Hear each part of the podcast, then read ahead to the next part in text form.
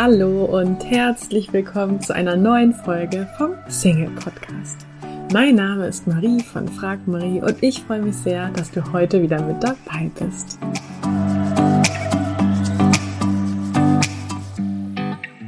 Heute erwartet dich ein Interview mit Sexualberaterin und Sexologin Jill Tamling. Ich habe ihr eure Fragen gestellt, denn ich habe in meinem Newsletter vor einiger Zeit gefragt oder angekündigt, dass ich dieses Interview führen werde und gefragt, welche Fragen soll ich fragen? Was habt ihr für Fragen? Von daher freue ich mich jetzt umso mehr, das Interview heute mit dir teilen zu können. Und ja, wenn du den Newsletter noch nicht bekommst, dann kannst du ihn jetzt gerne kostenlos und unverbindlich abonnieren den Link dazu findest du auch nochmal in den Show Notes oder auf meiner Webseite frag-marie.de und dann bist du auf jeden Fall nächstes Mal informiert, wenn ich wieder so ein Interview habe und kannst dich da super gerne mit Fragen einbringen. Jetzt aber erstmal ganz viel Freude mit dem Interview. Hallo und herzlich willkommen, liebe Jill Tumling. hallo, vielen Dank. Schön, dass Sie sich die Zeit nehmen. Ich habe mich schon sehr auf dieses Interview gefreut und ich glaube, die Hörerschaft auch. Ähm, ja. Und die erste Frage, die mir und wahrscheinlich den Hörern auch unter den Fingern brennt oder unter den Fingernägeln, sagt man, glaube ja. ich. Ne? Wie wird man denn eigentlich Sexologin?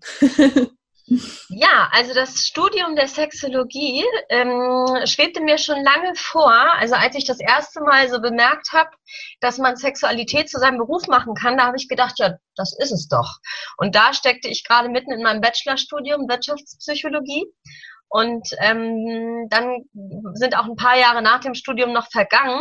Äh, da habe ich dann ganz normal gearbeitet. Und dann gab es diesen Master of Arts Sexologie zum ersten Mal in Deutschland. Und zwar an der Hochschule Merseburg in Sachsen-Anhalt ähm, seit Anfang 2016. Also jetzt studiere ich seit exakt drei Jahren. Und ähm, man ist zwar eingeschrieben in Merseburg, aber der Studienort ist Berlin. Mhm, okay, spannend. ja, aber warum wird man Sexologe? Ja, das habe ich jetzt noch gar nicht beantwortet. Ähm, ich glaube, weil ich mich irgendwie immer für Sexualität ganz doll interessiert habe also wirklich von klein auf und auch gemerkt habe, dass ich da immer sehr gerne drüber rede, aber viele andere nicht. Und ähm, dann habe ich ja Wirtschaftspsychologie studiert und fand Persönlichkeitspsychologie am spannendsten und dann habe ich das letztendlich einfach alles verknüpft. Mm, mm. Ja. Cool. Ja, ich habe ähm, ein ähm, Zitat von ihm in von Ihnen in einem Interview gelesen. Das war irgendwie sowas in Richtung: Man wird ja nicht eines Tages aufwachen und äh, von alleine so einen Kracher-Orgasmus haben. also dass das eher so die Ausnahme ist. Und das fand ich irgendwie ganz schön, weil das ja auch so ein bisschen zu meinem Credo passt, dass ich ja auch immer sage so. Ähm, wenn man nichts verändert, dann verändert sich wahrscheinlich auch nichts. Also so in diese Richtung, ne? Eben, dass das Glück in der Liebe ja auch nicht einfach so kommt, wenn man nichts ändert. Ja. Ähm, von daher, ja, finde ich das so einen ganz coolen Satz auch und ähm, es spiegelt sich wahrscheinlich auch so mit ihren Erfahrungen wieder, oder? So dass ja, also es gibt einfach so viele verschiedene Erfahrungen, was Sexualität betrifft und vor allen Dingen auch äh, Einstellungen. Also wie es zu sein hat. Und das ist so, finde ich, ganz schwierig, weil man, man will ja, also wenn wir jetzt mal bei diesem Kracher-Orgasmus kurz bleiben, mhm. ähm, Sexualität ist etwas, was sich weiterentwickeln kann. Und viele Menschen gehen davon aus, dass sie mit ihrer Sexualität geboren werden, so nach dem Motto, das ist bei mir halt so. Mhm. Und finden sich auch so ein bisschen damit ab. Und das ist dann schade, weil man gar nicht, gar nicht so genau als, als, ähm, als jemand, der vielleicht noch nicht so viel Erfahrung hat, gar nicht sagen kann, dass ich, dass das ist einfach so und es verändert sich eben nicht. Das ist Quatsch. Natürlich verändert es sich. Und man hat mit, man hat mit 20 anders Sex als mit 40, als mit 60. Mhm.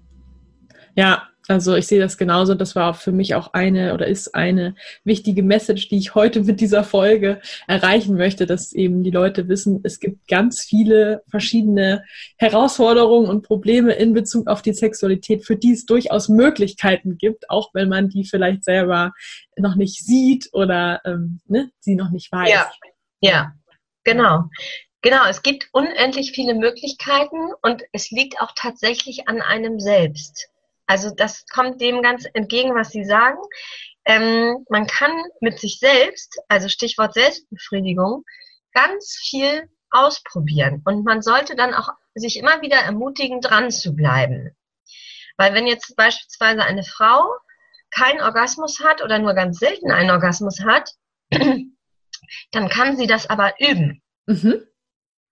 Und das Problem ist aber auch gleichzeitig, dass man sich keinen Druck machen darf. Weil wenn man sagt, ich will heute unbedingt kommen, dann wird's nix. Weil der mhm. Kopf dann, dann, also alles, was im Gehirn sozusagen vorgegeben wird, das, ähm, das kann man nicht eins zu eins in den Körper umsetzen. Also wir haben ja ganz viele Sinnesreize und gerade an den Genitalien, sprich an der Klitoris, Klitorisspitze, sind so viele Nervenzellen wie an keinem anderen Teil des Körpers. Ja, ich finde es ganz gut, dass Sie das Thema schon mal anschneiden. Gehen wir gerne schon mal in die Tiefe, weil aus der ähm, Community, ich hatte vorher mal in meiner Hörerschaft nachgefragt, so was, ne, hat angekündigt, dass ich das Interview führen werde und mhm. ähm, welche Fragen Sie denn so haben. Und da war eben auch ein Thema mit ganz vorne bei, eben das Thema Orgasmus. Und ähm, vielleicht mhm. wollen Sie einmal so ein bisschen aufklären, weil da, glaube ich, viele Fragezeichen auch oder unterschiedliche ähm, ja, Wissensstände sind über, ähm, ja, was ist eigentlich ein Orgasmus? Erlebt jede Frau den gleich? Hat jede Frau einen? Kann jede Frau einen haben? Wie? wie? Mhm.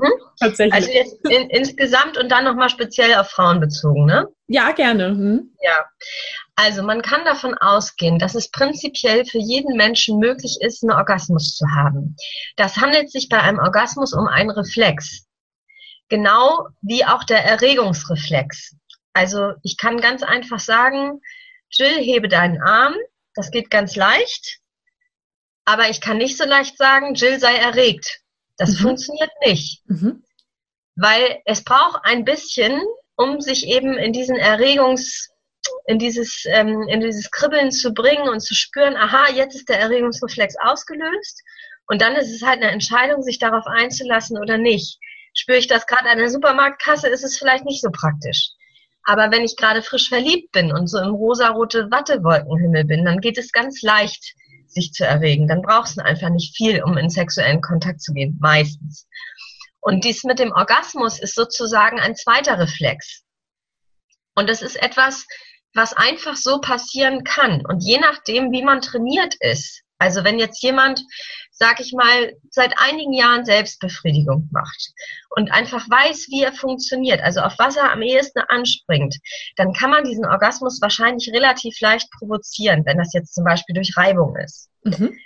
Wenn man aber ganz wenig Selbstbefriedigung macht oder möglicherweise nie und Sexualität etwas ist, was man nur zu zweit erlebt, dann ist das sozusagen ein Glückstreffer, wenn man zum Orgasmus kommt. Beziehungsweise es geht natürlich auch, dass man von ganz alleine super, Orgasmus, super Orgasmen mit Partner oder Partnerin hat, ähm, weil es ja eine körperliche Reaktion ist. Mhm.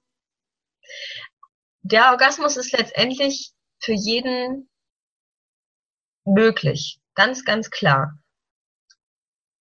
Ja. Das ist, glaube ich, schon mal eine sehr interessante Aussage auch, weil ich glaube, es gibt, ähm, ich glaube, ich habe mal Zahlen gelesen, dass irgendwie ähm, fast die Hälfte oder so von allen Frauen und Männern auch oder Frauen, ich weiß gar nicht mehr genau, ähm, gar nicht zu, gar keinen Orgasmus bekommen. Ne? Also das ist eben halt einfach sehr verbreitet. Und ich glaube, das wissen viele auch gar nicht, weil man ja immer nur so in seinem Mikrokosmos ist und über das Thema Sex ja auch nicht viel gesprochen wird und man dann irgendwie auch denkt, man ist damit ganz alleine oder mit mhm. einem stimmt was nicht, ist glaube ich auch so sehr verbreitet.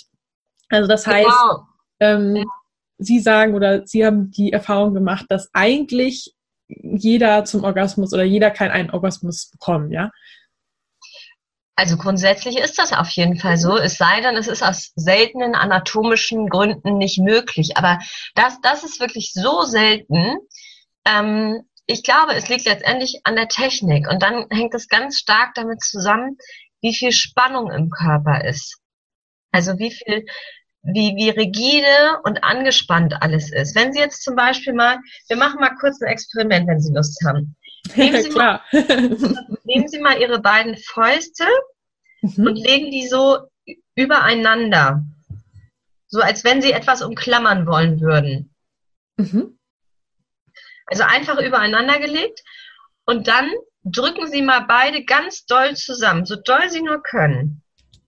Okay. Und wenn Sie richtig doll drücken, so dass es schon völlig unangenehm ist, dann spüren Sie vielleicht so eine Art Stange. Also als wäre da tatsächlich eine Stange. Ja. Ja, spürt man. Also manchmal, spürt man es, manchmal nicht. Okay, jetzt ruhig wieder locker lassen und einmal ausschütteln. Mhm. Auf jeden Fall kann man sich das Beispiel mal so vor, vor, Augen führen.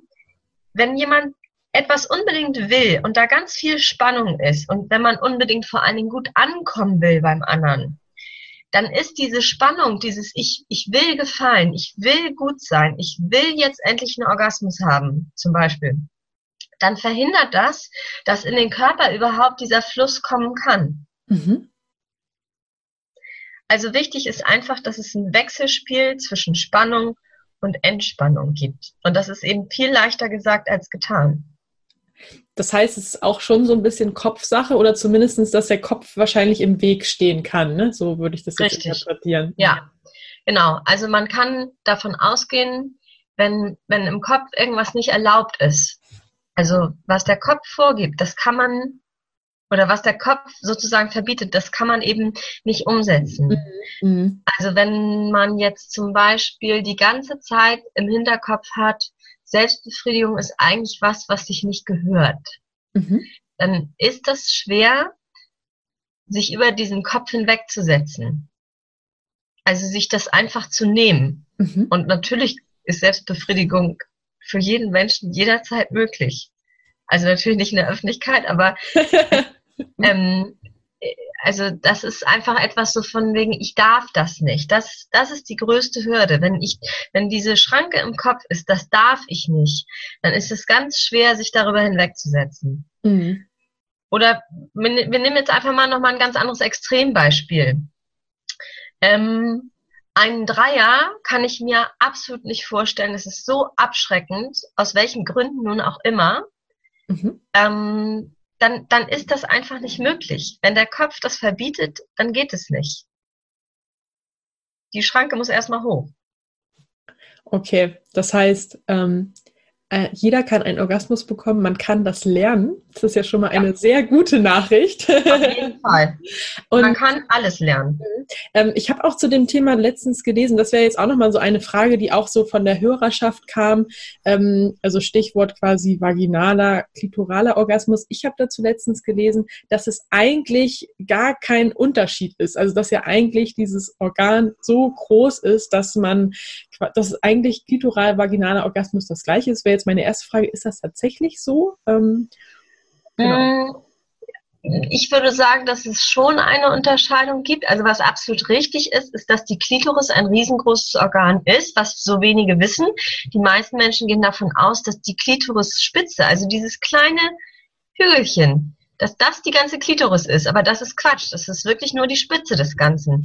Und die Klitoris selbst, kann man auch mal irgendwie im Internet nach Bildern schauen, ist eigentlich so ein Gebilde, was so ein bisschen aussieht wie so ein, wie so ein kleines Tier, also wie so eine kleine Krake, so in der Art, weil das, mhm. diese, diese Schenkel von der Klitoris sind wirklich groß.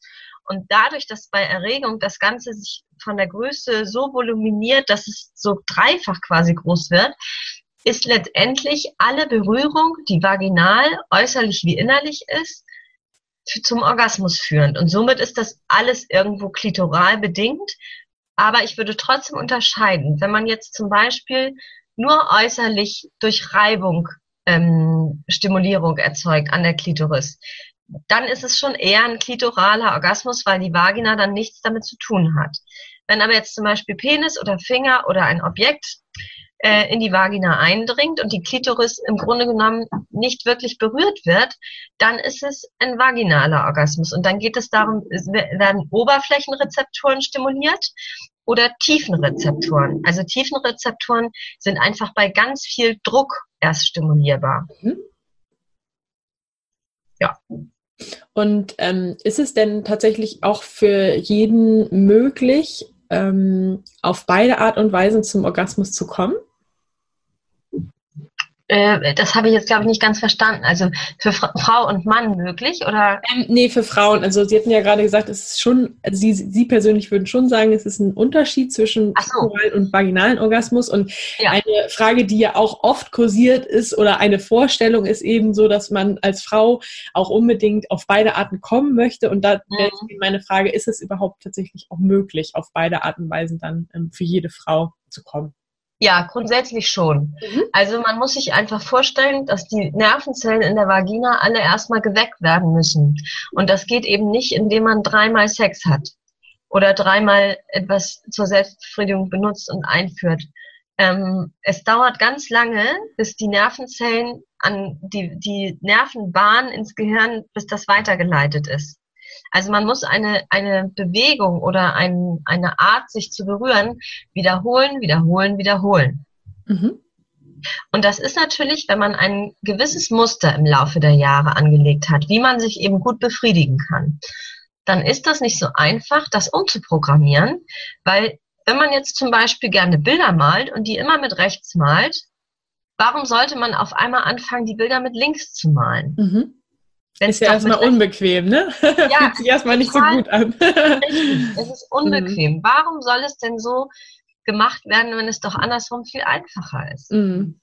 Aber also dieser vaginale und klitorale Orgasmus, ähm, ich kann schon verstehen, dass man gerne alles erleben möchte und dass man auch unbedingt mal den vaginalen erleben will, wenn man den klitoralen nicht kennt. Aber dieses unbedingt, ich will das, das ist für die Sexualität relativ schwer zu verdauen, weil eigentlich ist es erst dann wirklich gut, wenn sich das frei entwickeln kann und wenn es einfach von alleine kommt. Und das ist letztendlich alles eine Frage von Durchblutung. Und da kann man ganz konkret am Körper bleiben, das Becken zu bewegen und wirklich tief zu atmen. Das, das kann den entscheidenden Kick bringen. Aber es dauert. Ähm, da komme ich gerne auch so, oder das nehme ich gerne als Einleitung auf eine andere Frage, die auch ähm, von den ja.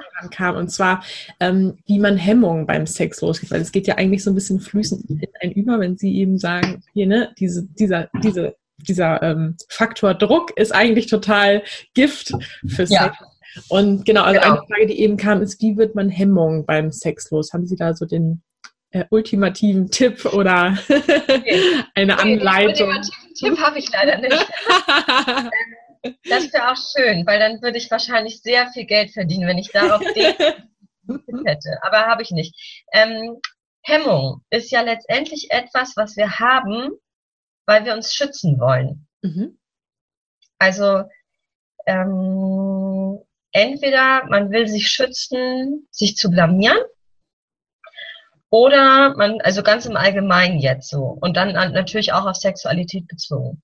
Oder aber man will sich vor sich selbst schützen, weil man ist ja in dem Moment, in dem man alleine oder mit jemand anderem sexuell aktiv ist, ein sexuelles Wesen. Man ist dann ein bisschen jemand anders als im normalen Leben. Mhm. Weil man vielleicht stöhnt, weil man Geräusche von sich gibt, die man sonst niemals von sich gibt, weil man schwitzt, weil man meistens nackt ist, weil man in Körperpositionen da liegt, in, in denen einen sonst niemand anderes sieht. Mhm. Und weil man jemand anderem beim Sex so nahe ist, also rein physisch, wie, also man kann keinen engeren Kontakt zu jemand anderem aufbauen. Mhm.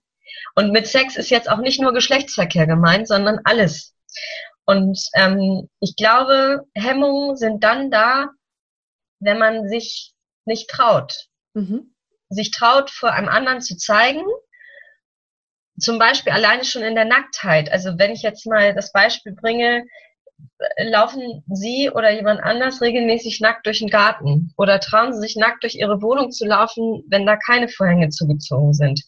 Es geht jetzt nicht darum, dass alle Menschen immer schön viel nackt rumlaufen müssen, aber dieses seinen eigenen Körper annehmen mhm. und sich zeigen können und stolz darauf sein können vor allen Dingen. Das sind ganz zentrale Punkte.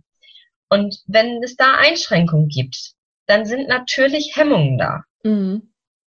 Und dann ist es eben auch so, dass man ja meistens Sex hat mit Menschen, die man mag. Und ähm, im besten Fall. Dann will man ja ganz, im besten Fall, also davon gehe ich einfach mal aus. Ähm, und dann will man ja auch gut ankommen. Mhm. Und ähm, wenn ich dann etwas von mir gebe, also zum Beispiel, ich habe eigentlich gerade das Bedürfnis, so richtig zu lachen aus irgendeinem Grund, aber ich will dem anderen nicht ein blödes Gefühl vermitteln. Dann baut sich da irgendwas auf, was raus will kann aber nicht und dann habe ich irgendwo eine Hemmung. Und dann bin ich auch, und das ist das Problem, dann ist man schon wieder am Denken. Mhm. Also die große Kunst ist es wirklich, das Denken loszuwerden. Und wenn man jetzt zum Beispiel rundliche, dellige, im eigenen Empfinden dicke Oberschenkel hat und darüber nachdenkt beim Sex, dann kann man es knicken. Dann kommt da wahrscheinlich auch kein Orgasmus mehr. Weil wenn man dann die ganze Zeit an diese blöden Oberschenkel denkt, dann ist es schwer, sich dem Genuss wieder zu widmen. Und das ist das Entscheidende, sich wirklich in diese Situation hineinzubegeben. Und die dicken Oberschenkel sind in dem Moment einfach ein Kollege, den kann ich einfach mal ignorieren. Ich habe jetzt gerade Sex und das ist alles, was zählt. Und anscheinend will der andere auch Sex mit mir haben, sonst hätte er es ja nicht. Und dann sind dem oder der die äh, Unannehmlichkeiten, die ich selber empfinde, vielleicht auch einfach ein bisschen egal. Mhm. Das heißt, die dicken Oberschenkel, an die ich beim Sex denke, die sind so ein bisschen wie dieser rosa Elefant, ne, den ich mir nicht vorstellen soll und dann eigentlich genau diesen rosa Elefanten genau. in meinem Kopf habe. Also dass quasi so ein bisschen der Weg daraus wäre, eben sich ähm, nicht darauf zu fokussieren, was man eigentlich ähm, nicht denken möchte, oder? Genau. Und gerade, also es ist häufiger so, dass Frauen schnell raus sind, mhm. weil das Denken schneller wieder da ist. Und ähm, das muss gar nicht jetzt irgendwas Körperliches sein, woran man denkt, das kann auch irgendwas sein, was man noch erledigen muss. Zum Beispiel, ich wollte doch eigentlich noch das Geburtstagsgeschenk für Lara kaufen. Oder, oder, oder. Ähm, das sind oft Dinge, die einen beim Sex einschränken, weil aus irgendeinem Grund arbeitet der Kopf und das soll er dann gerade gar nicht. Mhm. Und es gibt aber letztendlich, und da gehe ich jetzt wieder auf dieses Bewegen und Atmen ein, das ist unsere Möglichkeit, uns selbst zu beruhigen und uns auch wieder in den Körper zu bringen, also in die Körperwahrnehmung. Wirklich, wenn man merkt, man geht raus, bewusst tief atmen, so tief wie es nur irgendwie geht nach unten. Aber natürlich wölbt sich dann dabei der Bauch nach außen, wenn man tief nach unten atmet. Und das ist, glaube ich, bei vielen Mädels auch so ein Knackpunkt, dass sie einfach schön und schlank aussehen wollen beim Sex. Und das funktioniert nicht. Mhm. Das heißt, hm, ja, Entschuldigung. Nee, ich habe ich hab unterbrochen, sagen Sie ähm, Ich wollte nur sagen, das heißt so, eigentlich ein Weg, um Hemmungen loszuwerden, wäre eben, was Sie gerade sagten, so tief in den Bauch einatmen und ähm, eben diese, den Fokus auf die Körperwahrnehmung oder auf die Wahrnehmung, was nehme ich gerade mein, mit meinem Körper wahr oder auch welche Empfindungen und eben nicht auf die dicken Oberschenkel, ne, die ich ja immer ja. so aus der Vogelperspektive dann sehe, wie jetzt vielleicht mein Partner das gerade sieht, und ja. sondern wirklich zu schauen, okay, was, was fühle ich da eigentlich gerade, wenn der andere mich bewegt, ja, also so. Richtig, ja, also spüren. Und ähm, auch die Angst davor zu verlieren, das halte ich auch für ganz wichtig, Dinge falsch zu machen. Ich glaube, viele Menschen möchten beim Sex gerne so viel wie möglich können. Und es geht aber nicht um Können. Es geht darum, sich auf den anderen einzulassen und den anzunehmen und sich selbst vor allen Dingen anzunehmen und sich auch zu trauen, dass dann Schweiß darunter läuft und das, das zu akzeptieren und sich selber irgendwie auch zu hören und den anderen zu hören und den einfach so anzunehmen. Mhm. Oder sie. Mhm. Ich gehe irgendwie immer ganz schnell, wenn ich so darüber rede, sage ich ganz oft, den anderen anzunehmen. Es geht dabei natürlich nicht nur darum, dass die Frau jetzt irgendwie die ganze Zeit ihre Hemmung loswerden will. Auch Männer haben große Hemmungen. Also es ist jetzt nicht nur auf das eine Geschlecht bezogen, es sind auf jeden Fall alle. Mhm. Definitiv. Ähm, Sie hatten ja auch gerade gesagt, ähm, wo wir über den Orgasmus gesprochen hatten, dass es eben Übung und Training braucht, ne? also dass man auch seinen eigenen Körper kennenlernt. Und eine Frage, die auch ähm, aus der Community kam, war, braucht man viel Erfahrung, um guten Sex zu haben? Viel Erfahrung mit sich selbst. Mhm. Das würde ich auf jeden Fall so sagen. Ähm, je, je früher man sich selbst kennt und weiß, was man mag, desto eher kann man auch stolz und guten Gewissens das vertreten und sagen, mach das doch mal so oder ich mag das gerne, wenn das so und so geschieht. Dieses viel Erfahrung, das hört sich, also die Frage an sich habe ich beim, habe ich so verstanden, so viel, viel Erfahrung mit jemand anderem. Aber das, also das kann natürlich auch auf jeden Fall helfen, ja, weil je, je mehr sexuelle Erfahrung ich mit jemand anderem habe, desto mehr weiß ich ja auch, was schon alles so passieren kann. Ja, oder was mir nicht gefällt, ne? Also. Absolut, genau. Und dieses, was mir nicht gefällt, das finde ich auch ganz entscheidend, dass man dazu steht, was man nicht mag.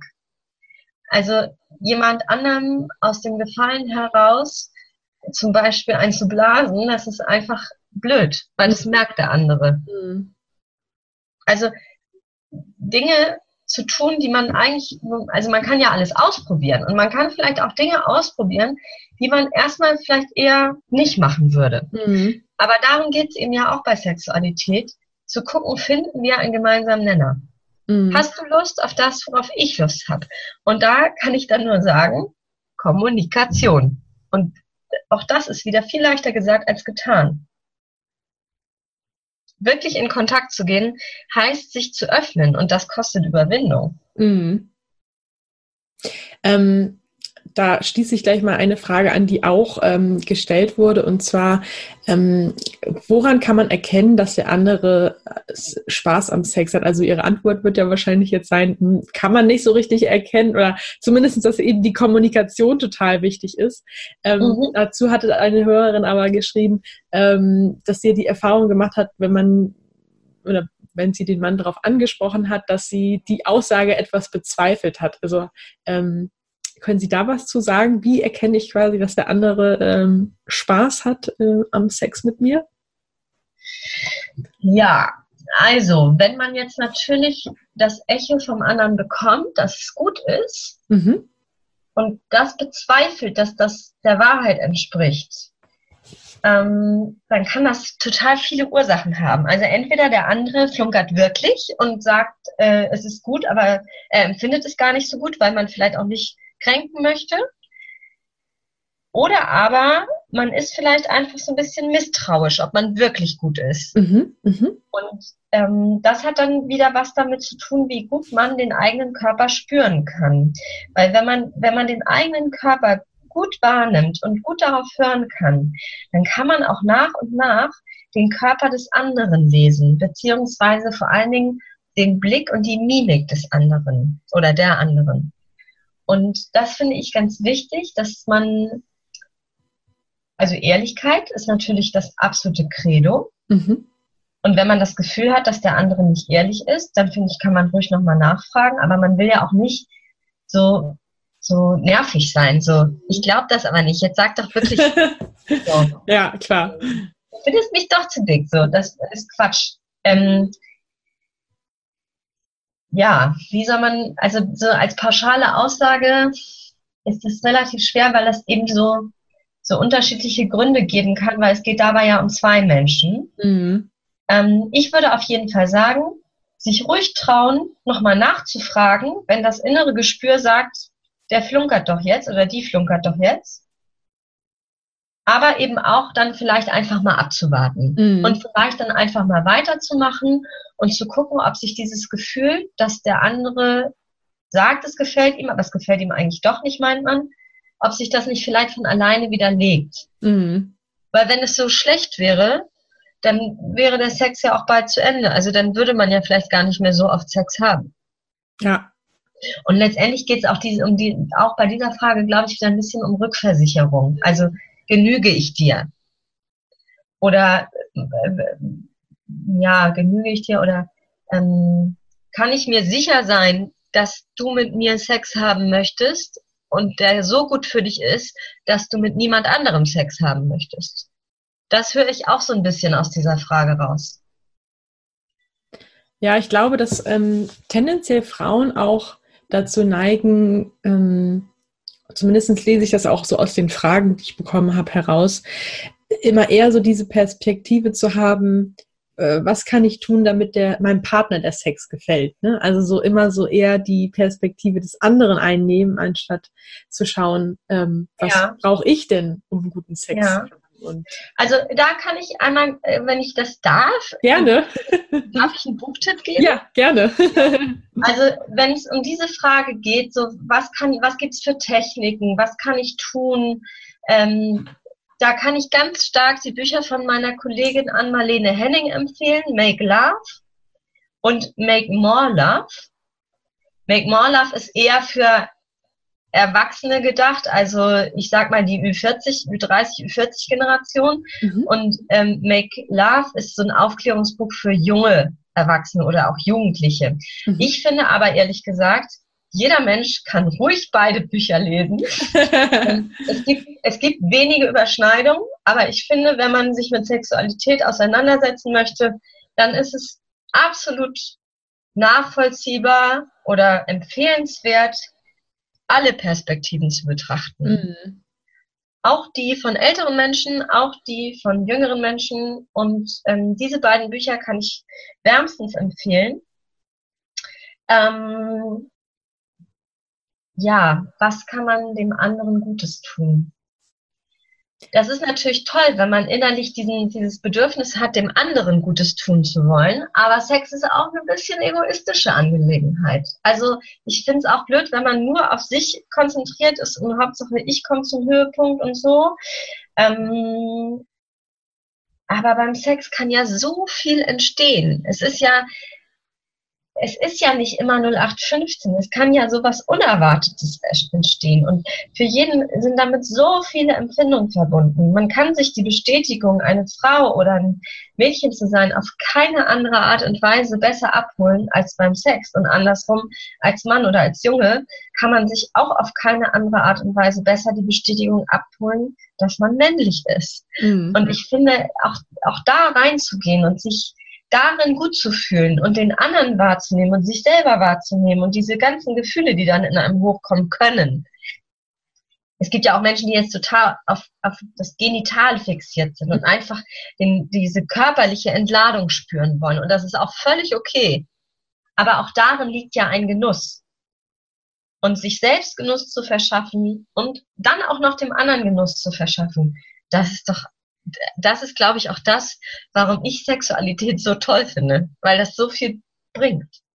Ich könnte mir vorstellen, dass es beim Sex ja auch ähnlich ist wie bei ähm, obwohl, nee, ich, das verwechsel ich jetzt gerade. Ich wollte jetzt gerade sagen, wie beim Schenken, ne? wenn man quasi andere beschenkt, dann freut man sich ja auch selber. Was ich aber eigentlich sagen wollte, ist, wenn ja. man selber Freude am Sex hat, dann ist es ja höchstwahrscheinlich auch so, dass der andere dann auch guten Sex hat, weil er sich auch einfach daran freut oder weil er dann ja auch Bestätigung hat, wenn er merkt, okay, der, der dem anderen gefällt es. Ne?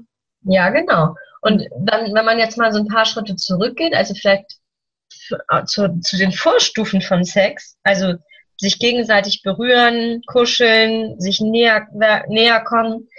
Wenn man jemand anderen berührt, dann können auch dabei schon ganz tiefe Gefühle entstehen. Und das geht umso mehr, je langsamer die Dinge geschehen.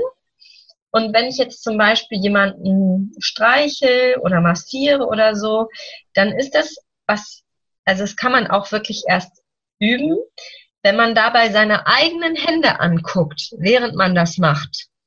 Und das einfach mal so aufsaugt, was die eigenen Hände gerade tun bei jemand anderem, mhm. dann kann das einfach auch total intensiv schon werden. Mhm. Weil man ja auch, man kriegt ja eine Resonanz vom anderen. Mhm. Und auch dabei wieder dieses, ich kann nichts falsch machen. Also natürlich wenn ich jetzt zu grob bin, kann ich natürlich Schmerzen hervorrufen, aber das will ich ja meistens nicht, weil ich will ja was Gutes tun. Und so ein bisschen necken ist ja auch nochmal wieder was anderes, wenn man jetzt so kneift oder so ein bisschen, bisschen so, naja, bisschen energischer wird. Aber wirkliche tiefe Berührung mit den Händen kann auch schon ganz, ganz viel Empfindung bringen. Gute Empfindung. Ich würde gerne noch mal kurz so ein bisschen ähm, rauszoomen. Also ja. ähm, ich habe ja die Erfahrung gemacht, dass so ein ungewolltes Single-Leben auch oft mit Ängsten zusammenhängt und dass diese Ängste natürlich auch in Bezug auf die Sexualität bestehen können. Deswegen würde mich jetzt an dieser Stelle nochmal interessieren, mit was für Problemen ähm, ja, Menschen zu ihnen kommen. Also gerade wenn man jetzt vielleicht ähm, ja eigentlich unbewusst vielleicht auch Angst hat ähm, vor einer Beziehung, weil sich dann vielleicht Probleme wiederholen, die man in vergangenen Partnerschaften in Bezug auf das Thema Sex hatte. Ähm, genau, also mit welchen Themen kommen die Menschen so zu Ihnen? Ja, also die, die großen Themen, mit denen die Leute kommen, sind Lustlosigkeit, Orgasmusstörung, also entweder ich hatte noch keinen Orgasmus oder ich, ich habe ganz selten nur einen.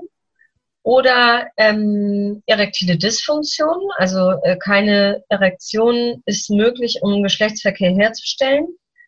Oder ich komme zu früh, also Ejaculatio praecox, dass der Samenerguss einfach entweder zu früh einsetzt oder schon nach kurzer Zeit. Also ja. Ähm, aber jetzt auf das Thema konkret bezogen Single sein und ja, ich also, meine, genau, ich meinte es tatsächlich so, wie Sie es schon beantwortet haben. Ne? Also das ah, ja. quasi ähm, mit, also was ich eigentlich nur sagen wollte, war, dass man sich möglicherweise auch so ein bisschen selber ähm, sabotiert, was die Partnersuche angeht, weil man eben Angst hat, dass, weil man bestimmte Ängste hat in Bezug auf die Sexualität.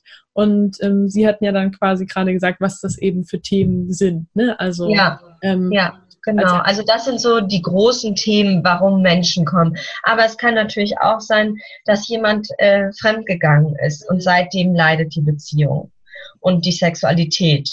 Oder aber ein Kinderwunsch ist da und man, man kommt einfach nicht weiter damit in, in keine Richtung. Und das, das geht richtig doll auf Selbstbewusstsein auf, und auf die Sexualität und auf die gesamte Partnerschaft. Und alles ist eben wieder unter so einem, so einem Druckmantel. Also dieser Leistungsdruck beziehungsweise Erwartungsdruck, der an einzelne Personen dann gestellt wird oder an beide gegenseitig, der ist dann eben sehr stark. Also es gibt ganz viele Ursachen, warum Menschen in die Beratung kommen.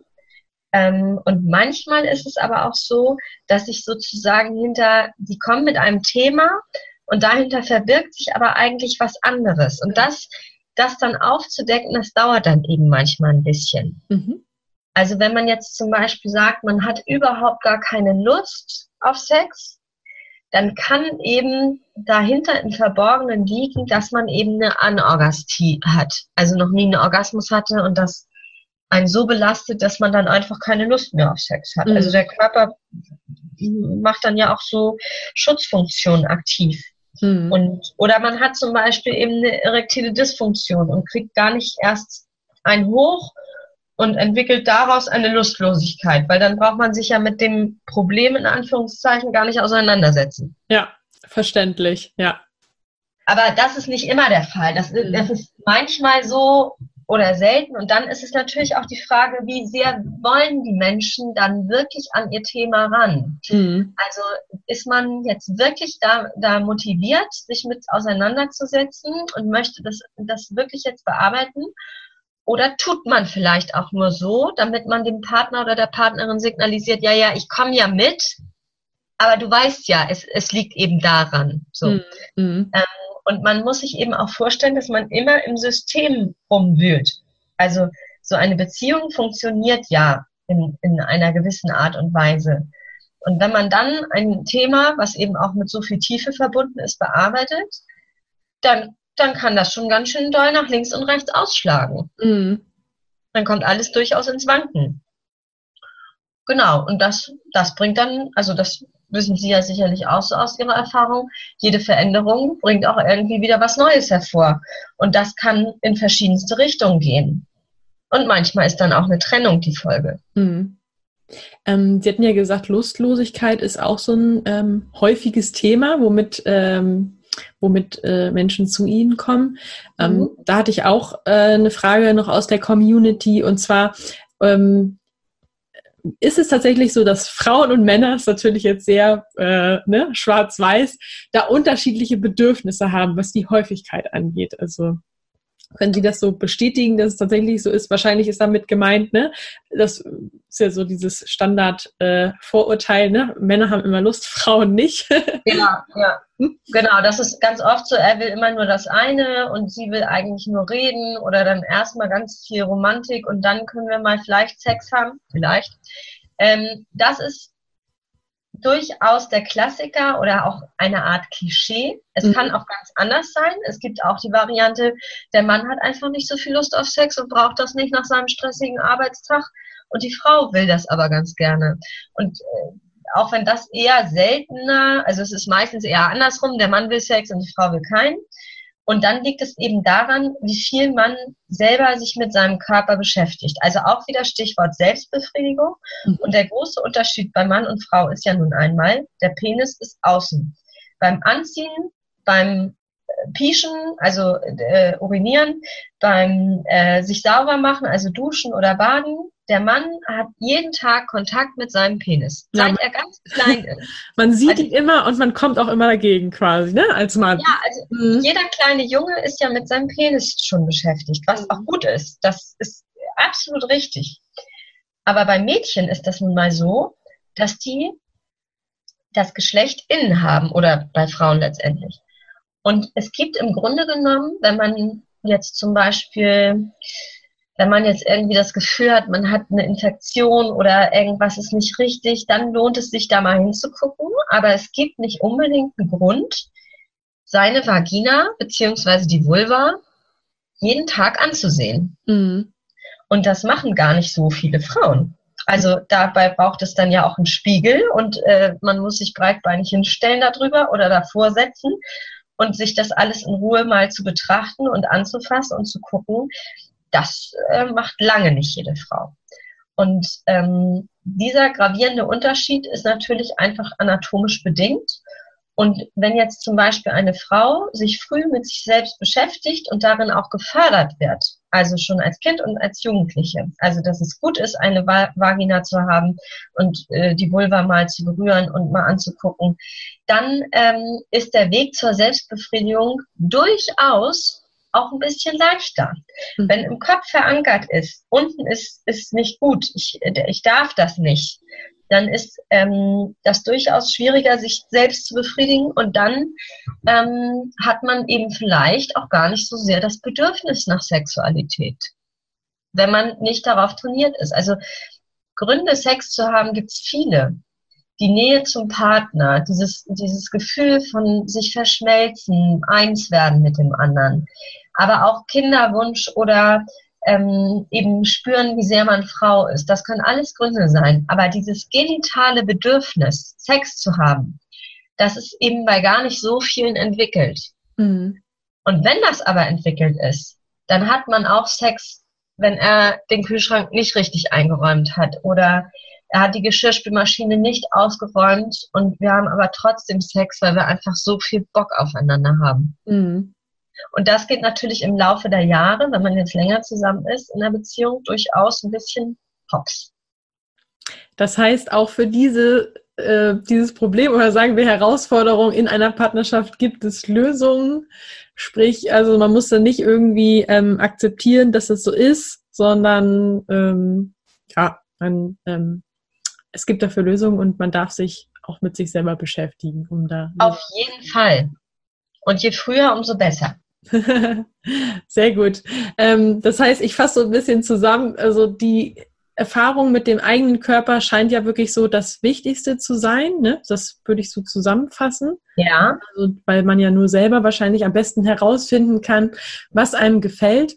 Und die letzte Frage, die ich jetzt noch gerne ähm, stellen würde, die auch aus der Community kam, war, wie lässt sich die Partnersuche mit äh, nicht nach Sex ausgehungert äh, vereinbaren. Also wäre da auch so ein bisschen Ihr Tipp vielleicht dieses sich ähm, mit sich selbst beschäftigen und ähm, ja den eigenen Körper zu erforschen, zu erfahren?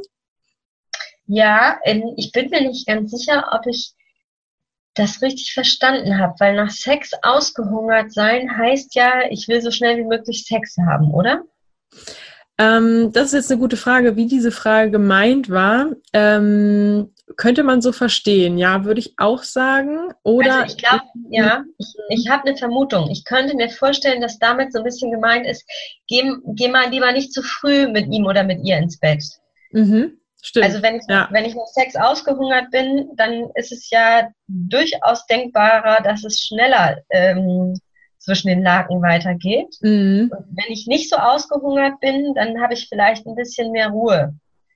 Aber genau das ist ja das, was Leben auch ausmacht, dass man sich irgendwie auch treiben lässt und, und nicht so viele Verbote im Kopf hat. Mhm. Also natürlich macht es vielleicht ein bisschen interessanter, wenn man nicht sofort mit jemandem in die Kiste geht. Und trotzdem ist es aber auch so, dass es ja auch manchmal so das Feuer eines Abends gibt oder eines Tages.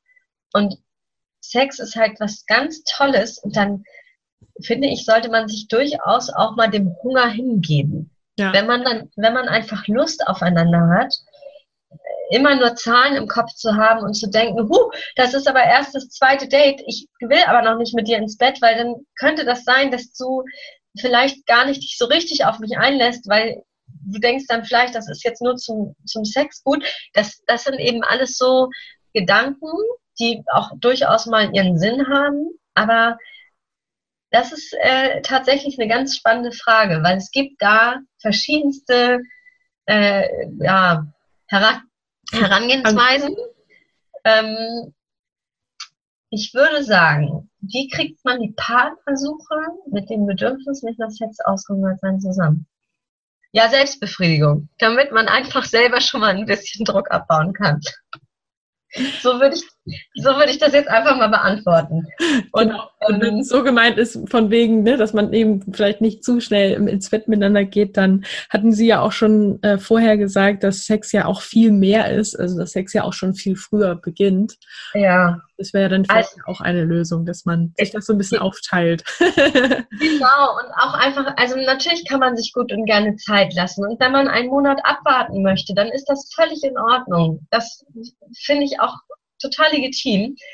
Und ich finde aber auch, dass man sich auch nicht so viel verbieten sollte. Also es gibt mhm. ja auch eben ganz oft so in den Köpfen diesen Gedanken, so wie hoch ist deine Zahl mit Männern, mit denen du schon geschlafen hast? Und dass Frauen grundsätzlich die Zahl eher geringer haben sollten als Männer. Also auch das ist immer noch ähm, ganz präsent, weil man sonst möglicherweise irgendwie verurteilt wird, wenn man zu viele Typen schon hatte und so.